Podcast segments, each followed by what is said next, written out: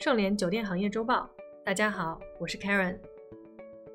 北京商报消息，五月二十五日，首里集团以十六点五亿元挂牌北京产权交易所，转让三亚悦榕庄酒店。此消息发出以后，也引发了不少文旅行业的关注。在三亚悦榕庄转让的背后，却也透露出了这家豪华酒店无法盈利的现状。如今在疫情的影响下，三亚悦榕庄酒店更是成为海南众多豪华酒店的一个缩影。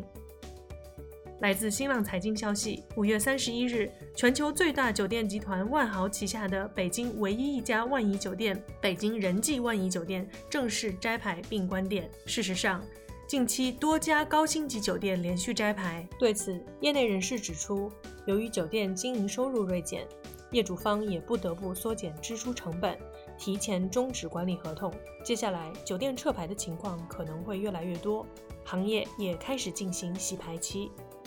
在疫情影响下的旅游行业有哪些变化呢？American Express Travel 研究统计，在刚刚过去的北美小长假中，仍然有部分人群选择出游，其中千禧一代占总人数的百分之四十八。德勤也同时表示，世界旅游行业也看到了逐渐回暖的趋势。百分之三十一的消费者表示会在三个月内有入住酒店或休闲出行的计划。而这个数字在四月时是百分之二十四。随着国内疫情的稳定，国内民航业迎来了一些积极信号。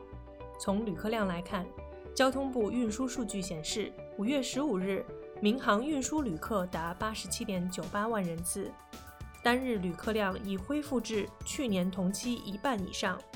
另一方面，航班量也呈现明显的回升趋势。酒店圈消息。携程集团高级副总裁兼携程商旅 CEO 方继勤在与新浪财经独家对话时表示，疫情在中国刚开始的时候，百分之九十六的公司表示已取消或暂停所有或大部分国际商旅出差，百分之八十二的公司已取消或暂停所有或大部分国内商务旅行。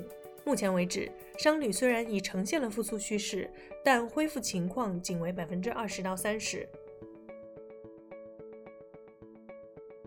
感谢收听本期资讯，本节目由盛联国际独家制作播出。